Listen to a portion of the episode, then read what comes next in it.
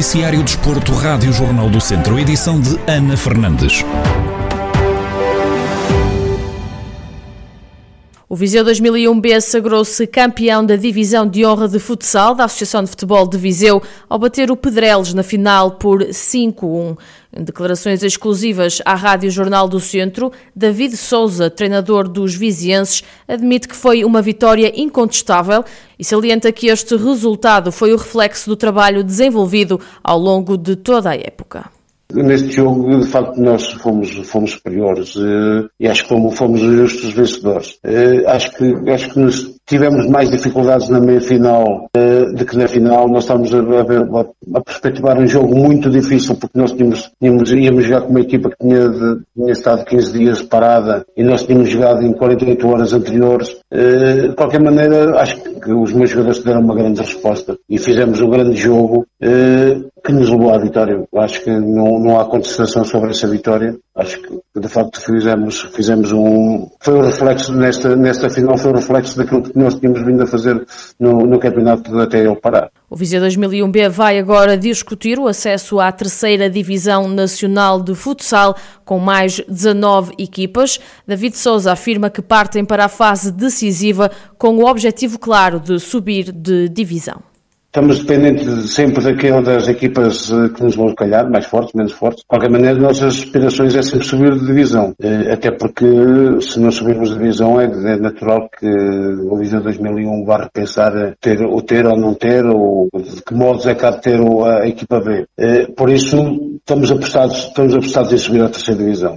Vamos ter, vamos ter aqui alguma, algum, algum cuidado e alguma ajuda de, dentro que a lei nos permite para, para nós podermos uh, reforçar de alguma maneira melhor a equipe, uh, mas, mas temos toda a pretensão e temos de, a ideia de subir à terceira nacional já neste, neste, neste, nestes próximos jogos.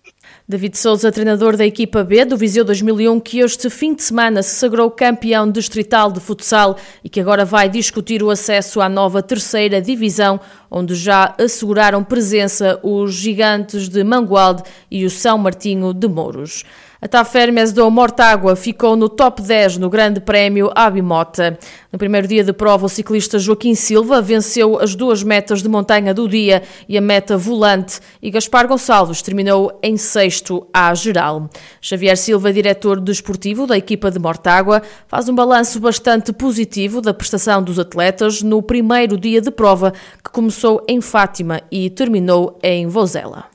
Foi uma prestação bastante positiva. Logo nos primeiros quilómetros da corrida conseguimos entrar na, na fuga do dia com Joaquim Silva, na altura na companhia de, de apenas mais dois ciclistas. Era algo que, que não estava não estava programado, digamos assim. O Joaquim era era um ciclista que, que, que, era suposto ficar reservado para a parte final, mas acabou por acontecer e foi uma circunstância de corrida que aconteceu e depois tivemos que saber lidar com ela. E durante, durante este, este percurso em que o Joaquim esteve escapado, venceu as duas, as duas metas de montanha do dia e o que fez com que subisse ao pódio como o, o rei da montanha deste grande prémio Abimota. Também eh, foi o vencedor da, da meta volante, também o permitiu subir ao pódio como líder da, das metas volantes. Depois, já na fase, já na fase decisiva da corrida. O Gaspar Gonçalves acaba por se juntar no, no grupo e ficam cerca de 20 ciclistas na frente da corrida. Uh, o Gaspar mais fresco acabou por ser a nossa aposta para o final da etapa, acabou por terminar numa excelente sexta posição. Xavier Silva faz ainda o balanço da segunda etapa, que teve como objetivo defender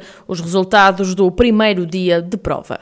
Realmente a equipa no domingo tínhamos, tínhamos a ambição de defender as duas classificações, das quais o Joaquim Silva era líder. Falo da classificação da montanha e também das metas volantes. E conseguimos esse objetivo. Numa fase inicial, a equipa lutou bastante para estarmos inseridos na, na fuga do dia. Infelizmente não, não foi possível, mas com o aproximar das montanhas e visto que essa fuga não, não tinha muito tempo, fomos em busca do, dos pontos da, da montanha na subida detalhadas, a subida mais dura do dia, em que particularmente aí Joaquim Silva e Gaspar Gonçalves fizeram fizeram um trabalho uh, muito importante, a aproximação à frente da corrida e o, Kim, e o Joaquim acabou por ir pontuar nessa contagem de montanha, no alto de talhadas, contagem de segunda categoria e acabou por assegurar a, a camisola da montanha. No que toca às metas volantes, também, também levámos de, de vencida essa classificação e depois na parte final da corrida tentámos de alguma forma antecipar e tentar surpreender nos últimos quilómetros. Já ia um grupo bastante reduzido, cerca de 20 unidades. Xavier Silva, diretor do esportivo da TAV Fermes Mortágua,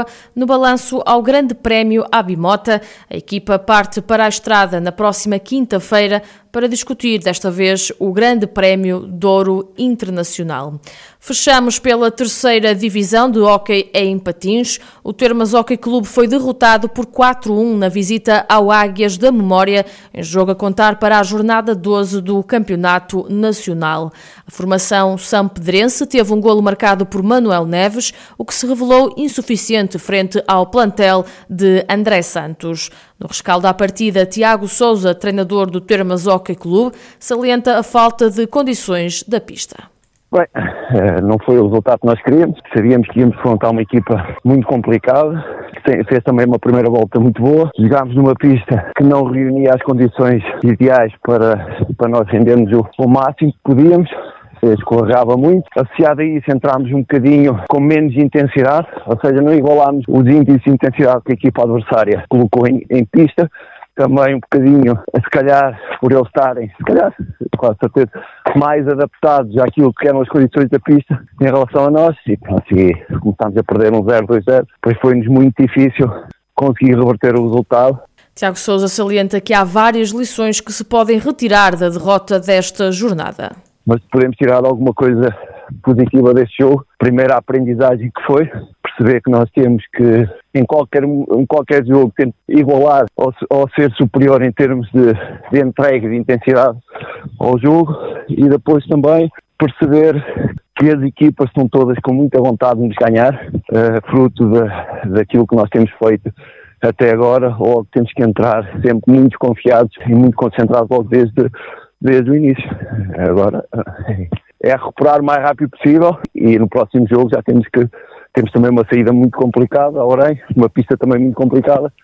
Apesar da derrota, o Termas mantém-se no topo da tabela com 24 pontos, os mesmos que os Águias da Memória, com menos um ponto e o encontro está a São Joanense B. O próximo jogo discute-se em casa da equipa de São Pedro do Sul, frente à equipa Ju da Juventude Oriense, na quinta-feira, dia 15 de junho.